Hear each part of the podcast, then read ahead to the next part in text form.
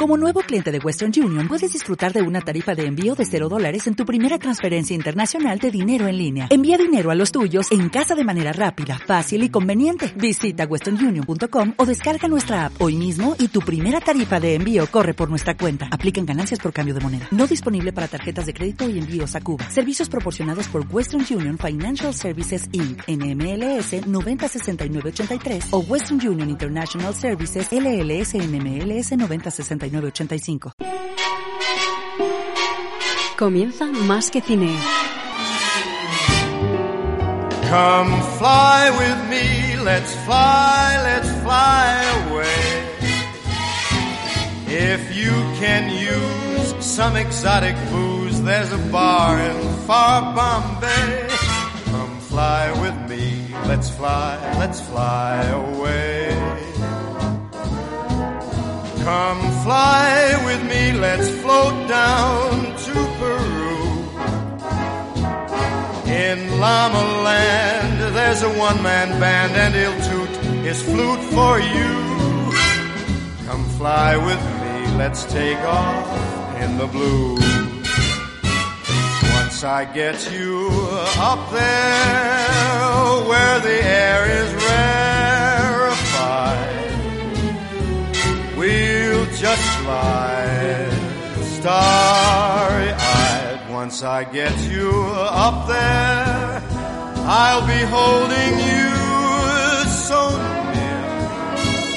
You may hear angels cheer, cause we're together. Weatherwise, it's such a lovely day. Just say the words and we'll birds. Muy buenas tardes y bienvenidos a Más que Cine, tercer programa de la temporada 14, edición número 443.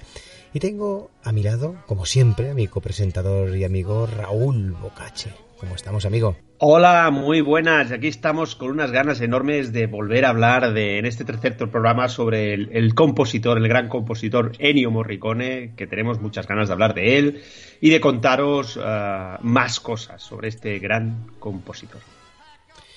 Y bueno, como siempre, eh, seguimos esta semana con este grandísimo creador de bandas sonoras y como siempre hacemos, si te parece, entramos con nuestra cuña interna y damos paso directamente hoy a este especial.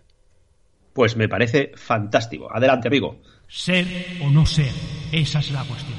¿Cuál es la cuestión, amigo? ¿Cuál es la cuestión? Pues la cuestión. Pues la cuestión es ser de más que cine. Claro. El programa que hacemos todos los jueves en Radio Nova. Tú y yo juntos. Tú y yo juntos. Claro. En el 107.7 De Radio Nova. Ah, y no os olvidéis. Tú y yo siempre. no, la hora, de 8 a 9. Ah, sí. Ah, eso hay que decirlo, amigo. De la noche. ¿Eh? Venga. O de, la, o de la tarde. Venga, prepárate, que empezamos. Venga, vamos, corre. Adelante. Coge el micro. Vamos. Fíjate está.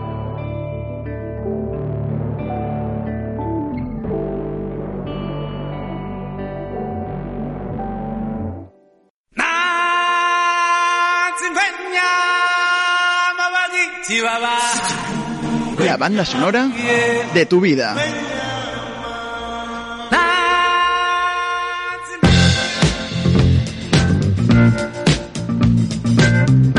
La banda sonora de tu vida.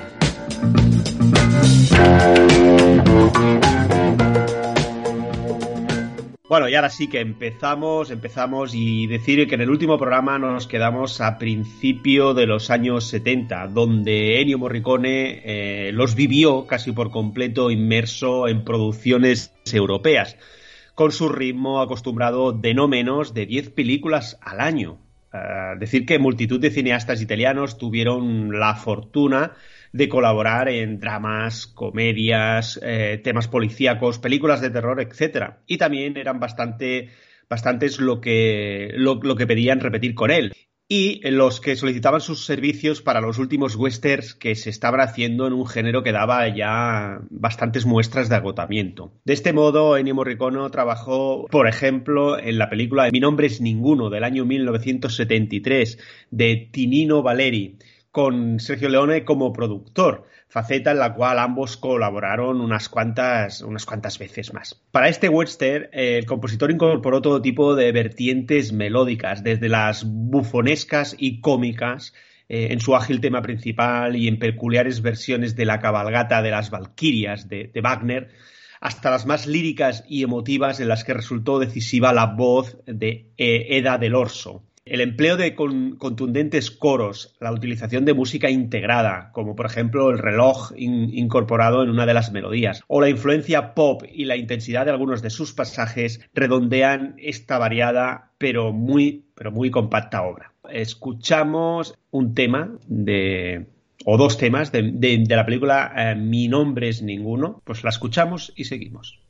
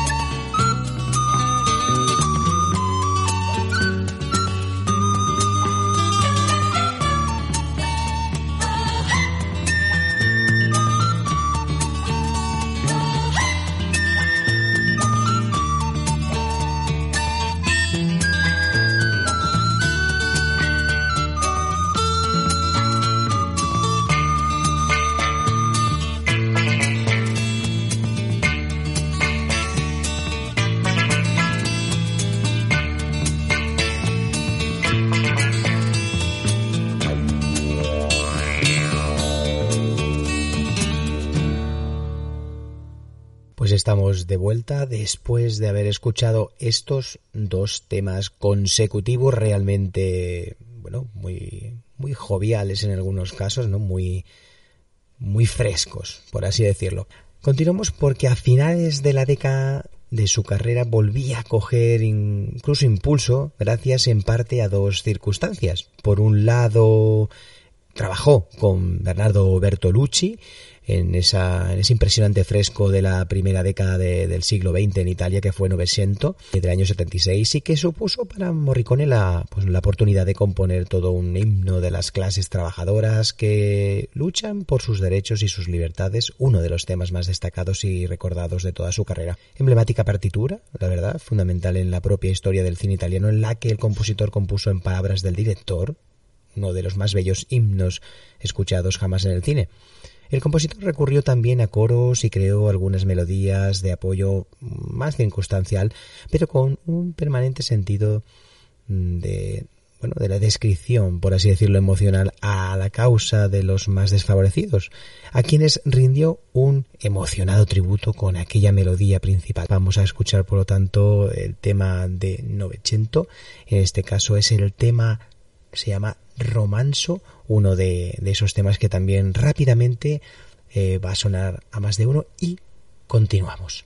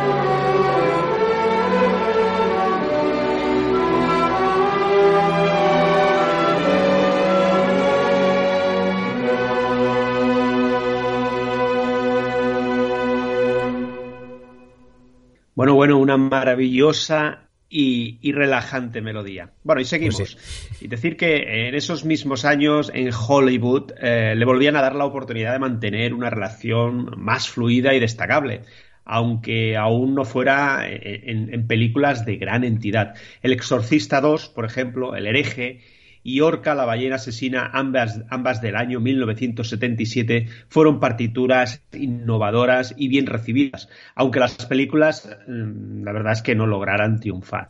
Pero al menos sirvieron eh, para que una nueva generación de jóvenes cineastas americanos eh, que admiraban las películas de Sergio Leone, Bernardo Bertolucci, Pier Paolo Pasolini pudieran darse cuenta de que tal vez tuvieran la oportunidad de trabajar con, con Ennio Morricone algún día.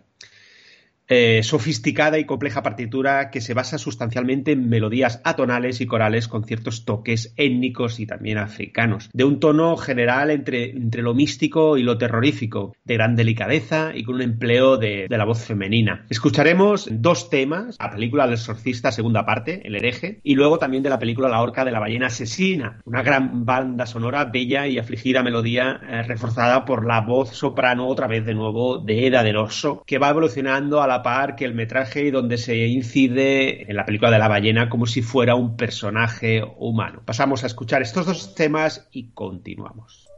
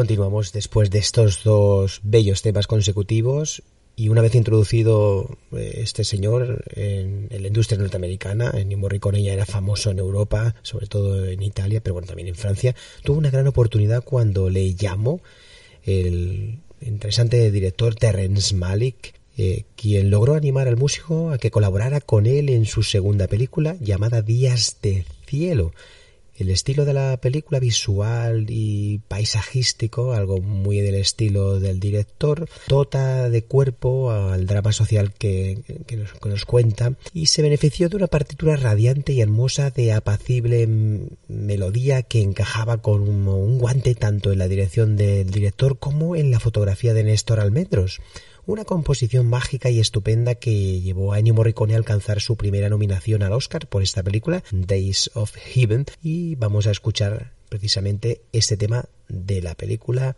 llamada aquí en España Días del Cielo.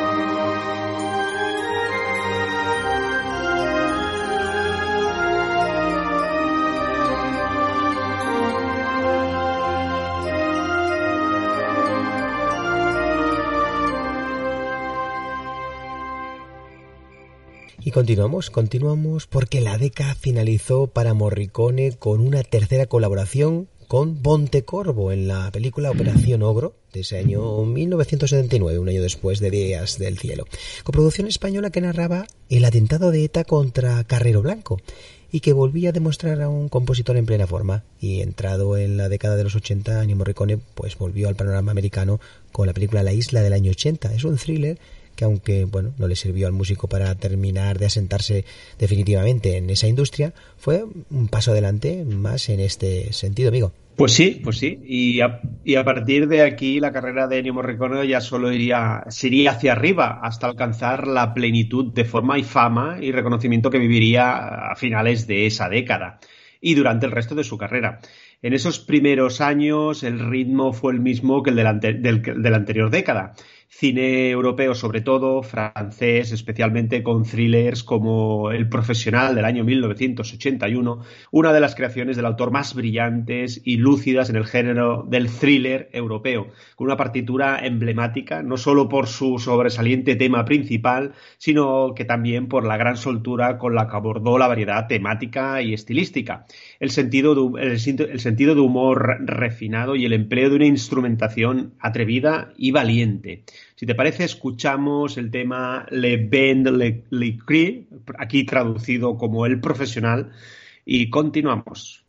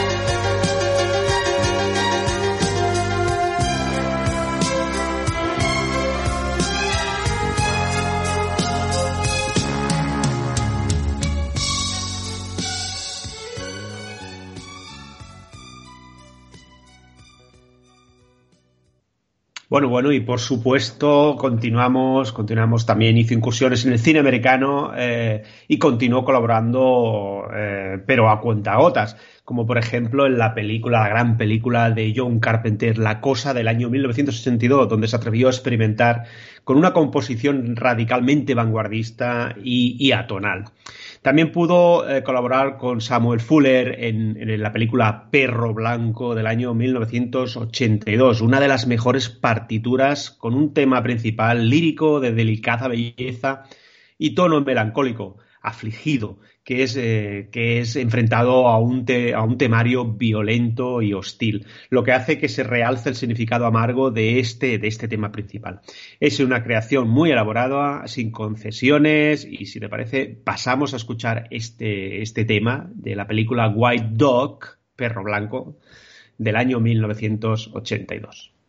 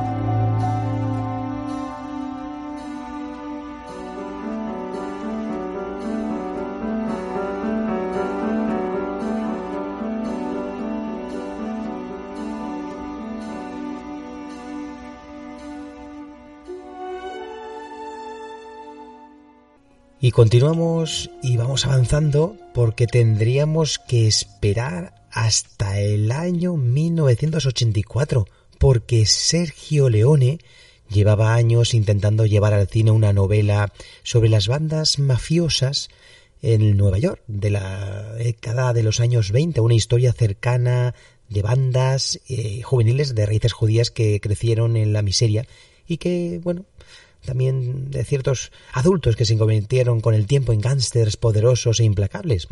Cuando por fin pudo hacerla, eh, puso todo su empeño en que la película tuviera tanto la mejor ambientación posible, pues que, por ejemplo, rodando en las calles de Nueva York, como los actores más adecuados para hacerla. El Sergio Leone era venerado por casi todo el mundo como un director legendario, por lo que las estrellas del momento, como Robert De Niro y jóvenes emergentes como James Wood, eh, Joe Pesci y Treat Williams, no dudaron ni medio segundo ¿no? en incorporarse a la película de Sergio Leone como de costumbre, trabajó con Ennio Morricone, no podía ser de otra manera, en la música maravillosa y en el tono de la película mucho antes de que las cámaras empezaran a rodar. Uno de esos temas principales eh, sería Amapola, eh, no compuesto por el músico, pero cuyas variaciones eh, e interpretaciones serían parte fundamental de la partitura. Así que Érase una vez América, que es este, el título de la película que rodaría en el año 84, resultó ser otra de las cumbres de Ennio Morricone en su carrera, una obra magna de un marcado pues tono nostálgico, crepuscular y melancólico durante toda la, banda sonora, todo ello retratado y cristalizado por unas melodías bellísimas, la verdad, y sentidas.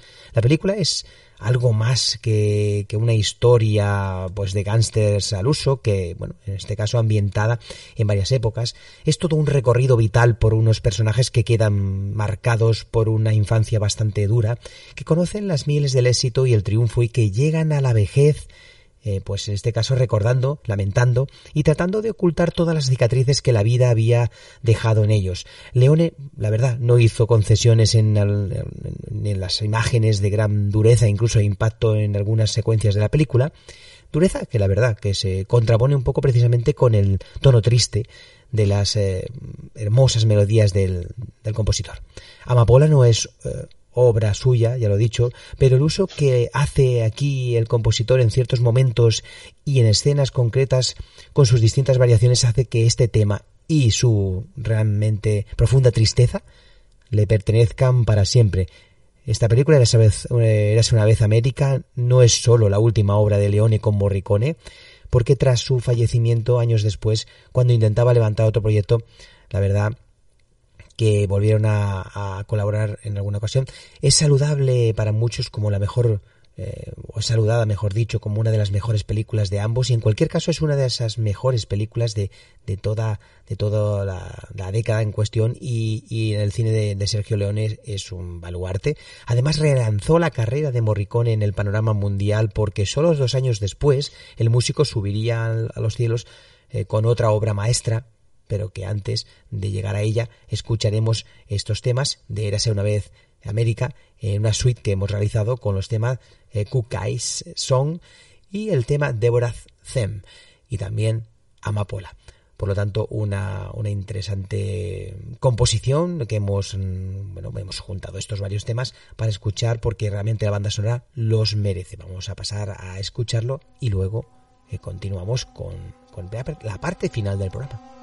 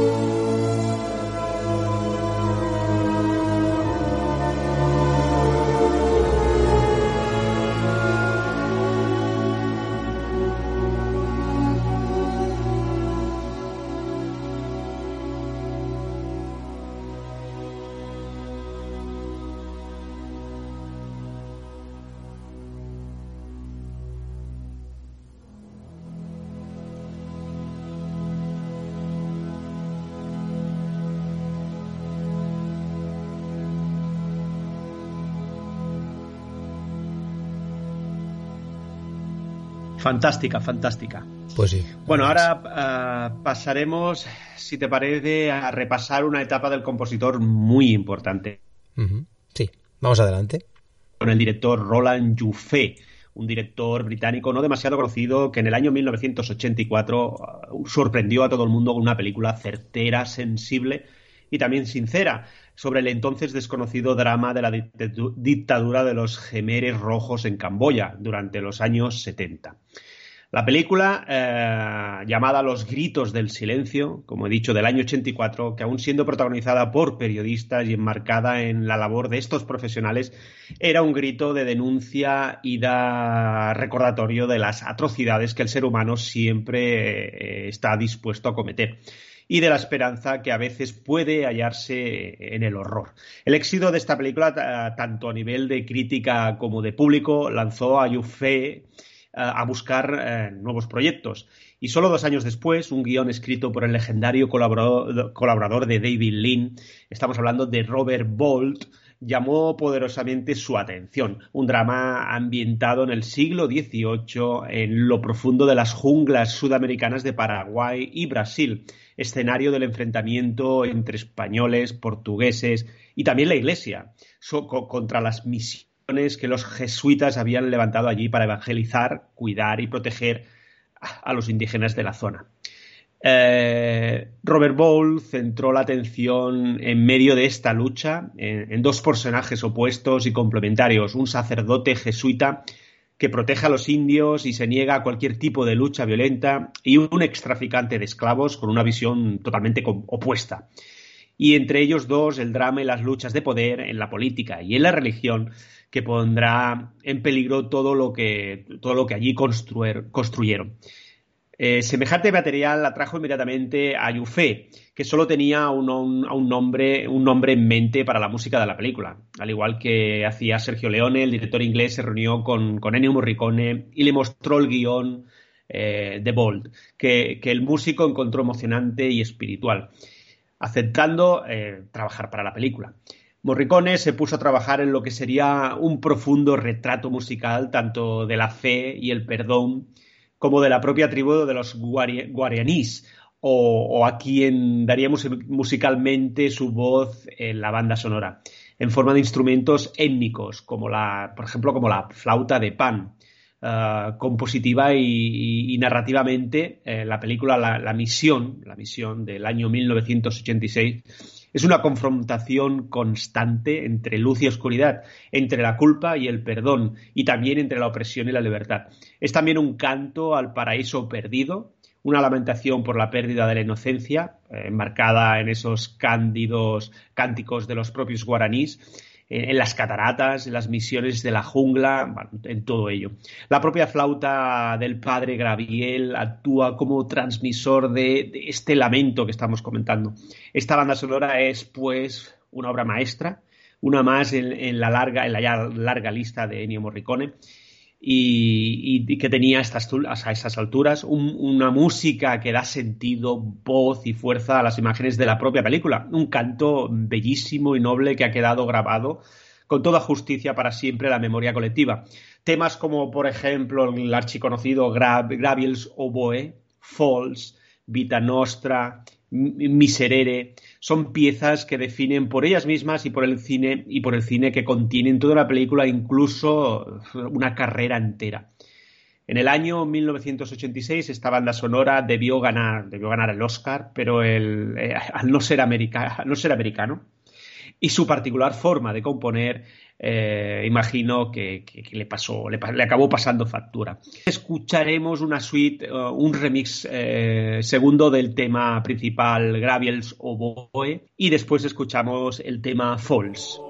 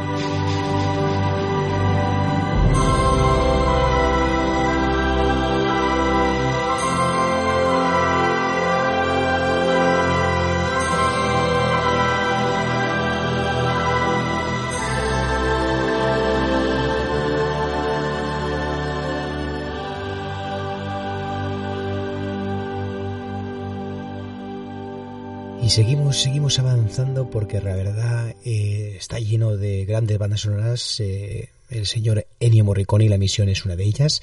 Banda sonora increíble que para mí realmente me, ha fascinado siempre y, la tengo, la verdad, que en su momento la compré en cinta de cassette original y evidentemente es una de las películas más interesantes. No es que sea una obra maestra, evidentemente, pero es una película correcta y la banda sonora es sublime y hace que la, la misma, la película, suba muchos enteros como para ser considerada una buena película. Y seguimos porque a mediados de los 80 en Hollywood apareció, bueno, pareció más bien darse cuenta que Morricone existía y de, la, de lo que era realmente capaz este señor y de pronto todos los directores quisieron trabajar con él y tenerle en sus películas. Brian De Palma fue el más rápido y contrató al compositor romano para su siguiente proyecto, que fue la película Los Intocables de Elion Ness del año 87, lo que supondría la vuelta de Morricone al mundo de gángsters de los años 20, aunque en este caso más glamuroso y ambientado en Chicago y con Al Capone como gran estrella. El músico volvió a deslumbrar por esta dinámica y refrescante partitura que trataba o repasaba el peligroso mundo de Lampa en el que se mueven Ness y sus hombres, así como los momentos más épicos y sensibles con toques de jazz. Todo ello la verdad haciendo gala de un dominio magistral de los instrumentos de percusión y de cuerda, también de viento, para dar un tono legendario y noble a los protagonistas. Un trabajo que le llevó al compositor a cosechar su tercera nominación al Oscar, aunque no lo consiguió tampoco en este caso, pero lo que es cierto es que comenzó así una etapa en la que trabajaría casi en exclusiva con producciones de Estados Unidos, regresando solo puntualmente a Europa para alguna que otra película en particular que luego hablaremos. Vamos a escuchar la increíble banda sonora de Leon Ness este fantástico tema de los intocables.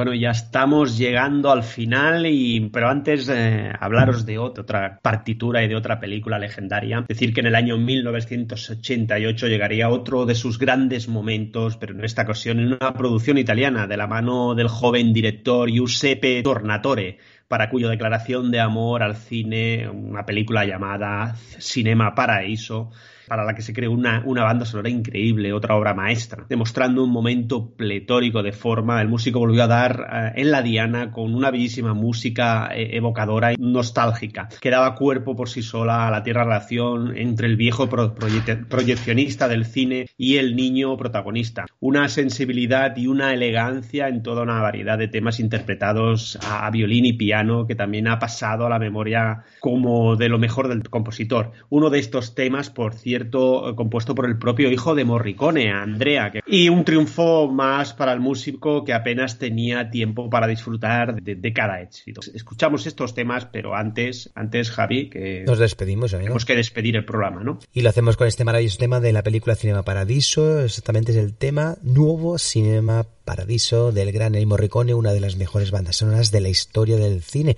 Os dejamos con ella. Nos despedimos hasta la semana que viene con el último especial de Ennio Morricone y como siempre decimos que tengáis un buen fin de semana de cine. Y que la fuerza os acompañe siempre. Muy bien. Pues un abrazo amigo. A cuidarse mucho. Venga, adiós. Hasta la próxima.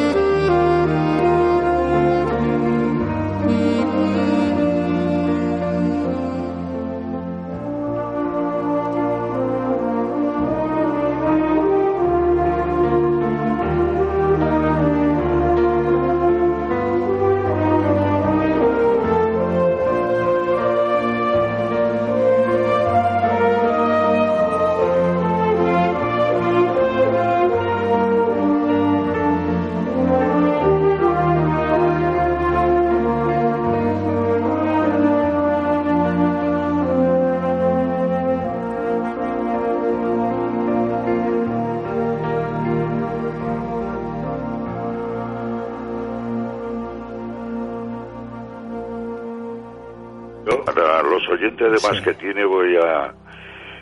Mi mejor saludo es eh, intentar recitarles una poesía chiquitina. Sí, sí, sí, sí. Para que vean. Y con ella les doy mi más sincero abrazo, mi más sincero cariño y mi más sincera gratitud por haberme aguantado, que también es un, una historia. Y te recito, te recito la poesía. Pasarás por mi vida sin saber que pasaste. Pasarás en silencio por mi amor y al pasar fingiré una sonrisa como un dulce contraste del dolor de quererte y jamás lo sabrás.